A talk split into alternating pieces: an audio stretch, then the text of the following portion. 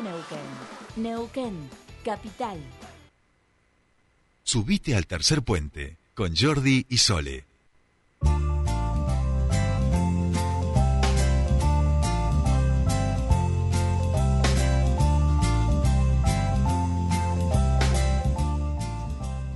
11 minutos pasan de las 8 de la mañana de este día, viernes 15 de diciembre. Y se pasaron volando, ¿no? Los primeros 15 días de diciembre.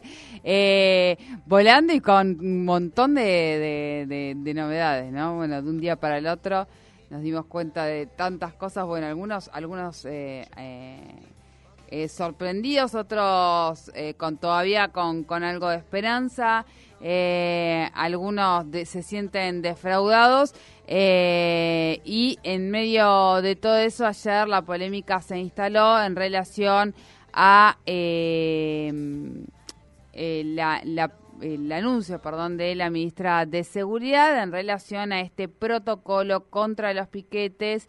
Eh, en un momento en el que estaba todo muy caliente, ¿no? Como para, para poder proponerlo. A ver, acá hay una realidad, y esto un poco lo conversamos en el día de ayer, eh, estos son tiempos en donde finalmente lo que termina ocurriendo, un poco recién lo, hablaba Andrés Blanco, lo finalmente lo que termina ocurriendo es que nos terminamos enfrentando entre, entre ciudadanos, ¿no? Entre los, en realidad, entre los mismos que están sufriendo eh, las consecuencias de, de, la crisis económica, del ajuste, eh, nos terminamos enfrentando en las calles por estas situaciones. Aquellos que conservan medianamente un trabajo en las condiciones que hoy hoy eh, macroeconómicas que hoy tiene uno un trabajo porque su salario se ve depreciado por un montón de otras cuestiones.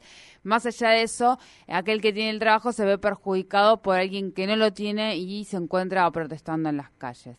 Deberíamos encontrar una convivencia entre nosotros, digo ciudadanos que protestamos y que están en todo el derecho de protestar y ciudadanos que todavía eh, pueden eh, permanecer con su situación estable, tanto laboral como social eh, y personal, por supuesto, y familiar, eh, deberíamos hacer un acuerdo porque finalmente los que nos terminamos perjudicando somos eh, eh los demás, ¿no? O sea, los, los que estamos eh, perjudicados por, por el gobierno. Yo creo que ahí es donde tenemos que encontrar ese equilibrio eh, y obviamente lo que enoja y lo que lo que enrarece la situación y lo que pone virulenta la situación, no sé si es pensar en otras formas de, protesta, sino es la forma en que eh, esta señora la anuncia y todos los mensajes violentos que, que, vienen por detrás. insisto, yo soy de las que piensan que eh, no tenemos que pisotearnos entre nosotros cortándonos el paso para ir a trabajar, pero también entiendo que sí tiene que existir el contexto eh, y la seguridad para aquellos que, quieren protestar sin interrumpir el derecho a otros. Bueno, es un margen muy, muy finito, pero me parece que no era momento para plantearlo en los términos que además suele eh, dirigirse Patricia Bullrich. Pero quiero, quiero también hacer acá un, quiero hacer un hincapié, el 56% de la población eligió este, este gobierno. Eh, incluso gente que se ha visto eh, en gobiernos anteriores, em, en el gobierno anterior de, Mauricio Macri junto a Patricia Bullrich se ha visto complicado, ha decidido votarla en esta oportunidad. Entonces, bueno, esto es también un poco lo que, lo que elegimos, lo que tenemos que, por supuesto, como ciudadanos, establecer cuáles son los derechos, eh, dónde empieza un derecho, dónde termina otro, y esto dejarlo, dejarlo bien claro y, por supuesto, no permitir de ninguna manera discursos de violencia, que era lo que estábamos diciendo recién, que se dio a través, tal vez no todos están en ese microclima, pero esto también ocurre en las redes sociales eh, y me parece que ya es muchísimo que un diputado provincial amenace a otra diputada, eh, eh, perdón, diputado nacional amenace a otra diputada nacional a través de las redes con, con, estos mensajes de, violencia. Bien, decíamos, es esta, vamos a informar de, qué se trata. Eh, ella dijo incluso que lo había intentado en el año 2016 esta receta de, eh, de, de, poder regular las protestas sociales, garantizar el libre tránsito eh, y esto es un poco también lo que ya había anunciado Javier Milei apenas asumió la, la presidencia de la nación. Esto enrareció un poco el tema porque, bueno, se toma como que no hay directamente derecho a la protesta. Bueno, yo ahí pongo, como dije recién, mi discrepancia. Si en realidad no se está prohibiendo el derecho a la protesta, lo que se prohíbe es el eh, garantizar eh, o no, es que se prohíbe, lo que se está pidiendo es garantizar el libre tránsito. Bueno, eh, hay que buscar ese, ese equilibrio eh, y el mayor enojo, insisto, tiene que ver con los discursos de violencia que saltan detrás de, de, este tipo de este tipo de anuncios. El 20 de diciembre lo cierto es que en todo el país habrá marchas por lo eh, ocurrido eh, aquel 20 de diciembre del, 2000, del 2001. Es algo que habitualmente ocurre en nuestro país y lamento decir que en un caso de esas características no creo que puedan ocuparse las veredas. Me parece que va a ser una, un día de jornada de protesta y movilización en todo el país y va a ser casi imposible con la cantidad de personas que se van a movilizar que esto se dé eh, sobre, sobre las veredas. Me parece que, es un día en donde se va a tener que tratar de garantizar la seguridad para que justamente nada de estas cuestiones ocurran. Eh, eh, pero bueno. Veremos veremos cómo, cómo, cómo se va cómo se va desenvolviendo eh, esta, eh, este tipo de, anuncios. Sabemos que el 20 de diciembre y que todas las protestas hacia fin de año aumentan y más en un contexto en el que se están eh, realizando este tipo de anuncios. Ya los representantes de los partidos de izquierda, los sindicatos, las organizaciones sociales de Neuquén y, por ejemplo, el sindicato Aten Capital están convocando a la multisectorial para organizarse de cara a lo que es la marcha del 20 de diciembre, que fue convocada por el pueblo obrero, pero eh, que, bueno, que, que, todos se van sumando a, a esas jornadas. Algo que es habitual en, en todo el país los 20 de diciembre, por eso digo que en ese contexto, bueno, hay situaciones que hay que, eh, que, hay que contemplar, es, son como, como, como las, las marchas eh, no, no, comparable, pero digo, son cosas inevitables. Son los 24 de marzo, bueno, hay que, lo que me parece ahí es garantizar el protocolo de seguridad para que esta marcha se produzca y, como digo, encontrar ese equilibrio entre lo que, lo que se, están necesitando las organizaciones y las diferentes representaciones políticas, y eh, lo que lo que debe garantizarse desde lo legal y desde lo que está proponiendo desde lo que está proponiendo este gobierno. Me gustaría también hacer un comentario en relación a lo que es la mudanza tanto que hablamos de, no hay no hay dinero y demás. En primer lugar eh, la mudanza de lo que es el presidente de, la nación a la Quinta Olivos. Que recuerden que todavía él se encuentra en el Hotel Libertador eh, en el Hotel Libertador y eh, se están haciendo reformas en esa Quinta Olivo. Se están eh, tratando de acondicionar los chalets para dos ministros y eh, su hermana Karina.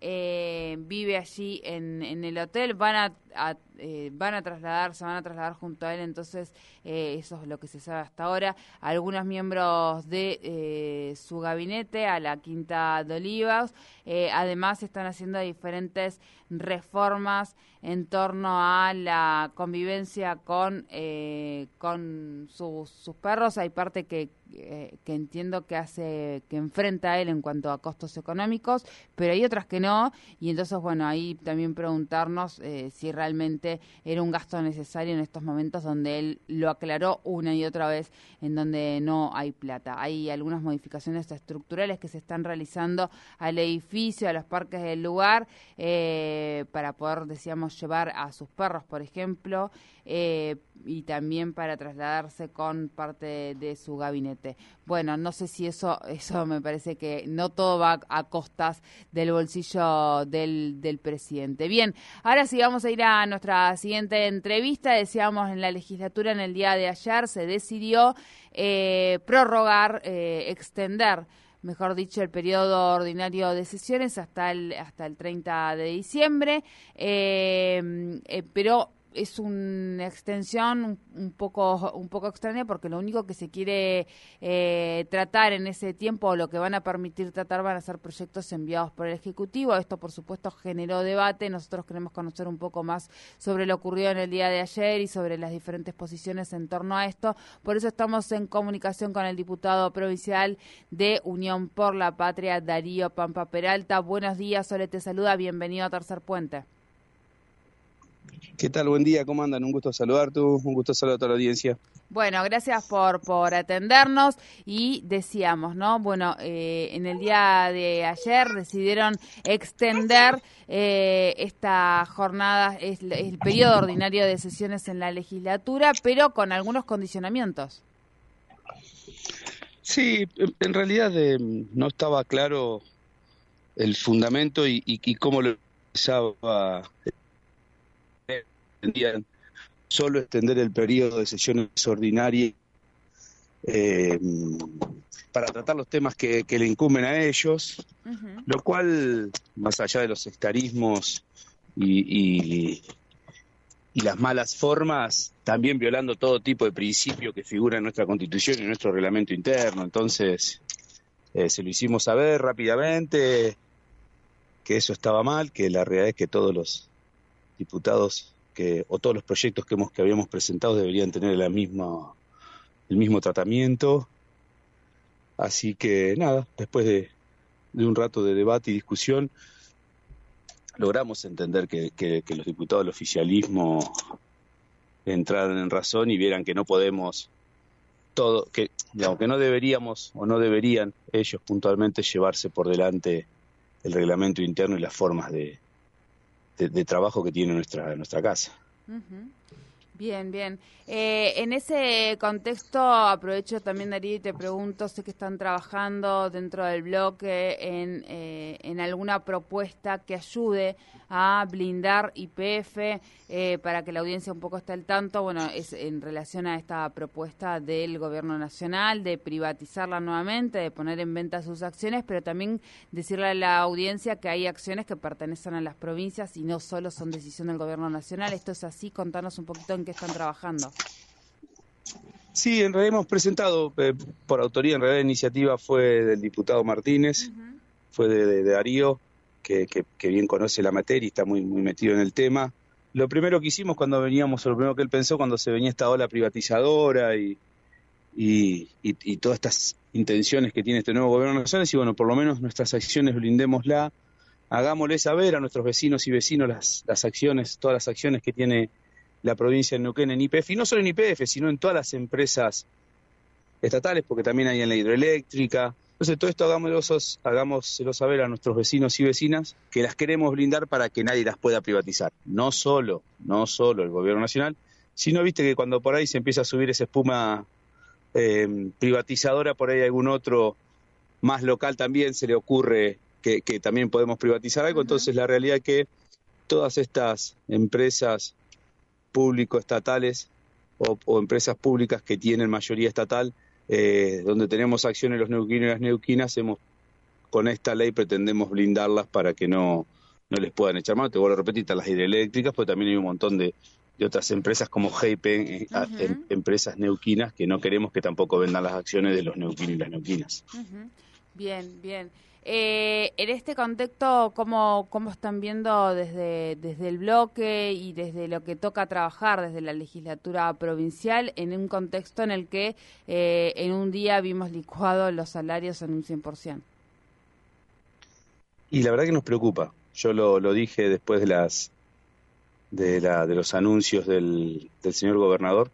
Él vino más a, lo vi más preocupado en un mensaje interno a su propia gente, a su, a su propio partido político, un mensaje más a los, a los militantes de su espacio, del MPN, que a ver cómo hacemos para que la provincia empiece cada vez a producir más para que estemos un poco mejor, porque la realidad que con, estas medidas que ha tomado el gobierno nacional va a impactar de lleno en el bolsillo de los trabajadores y las trabajadoras. Ya no solo va ya no solo impacta de lleno a, los que menos tienen, sino que ya directamente ahora vinieron por toda la clase media, por los trabajadores, las trabajadoras, los comercios, las pymes, las cooperativas, vinieron a ese sector, el, sector que más el, otro día hacía memoria cuando decían, eh, no sé si, si, ustedes por ahí se acuerdan, hace cuatro o cinco años atrás otro presidente decía, les hicieron creer que podían comprar aire acondicionado, les hicieron creer que podían cambiar el auto, les hicieron creer que se podían ir de vacaciones todos los años.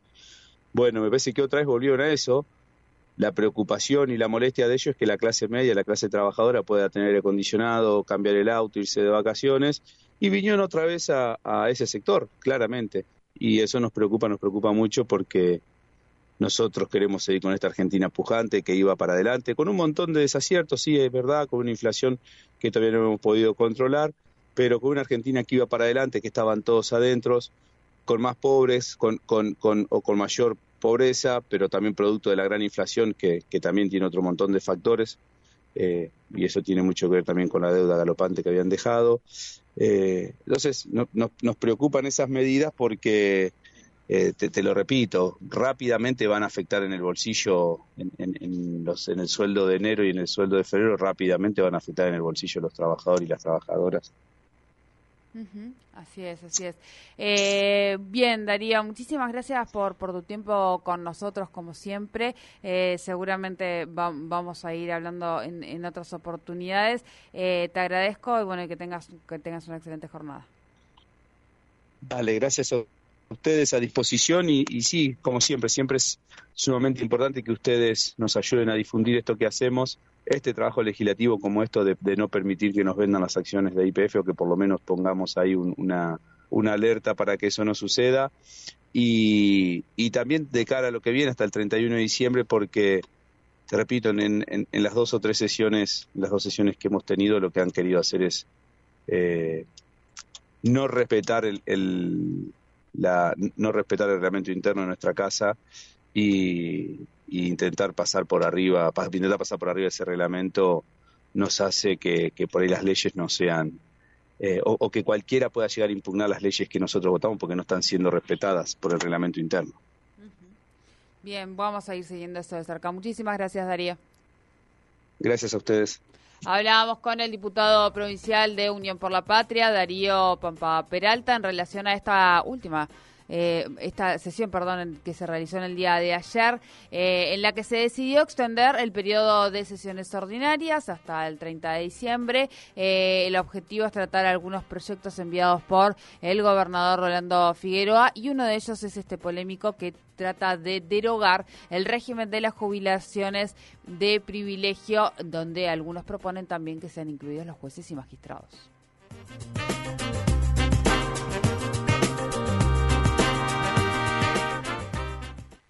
Es la hora 8, 28 minutos. Radio 10.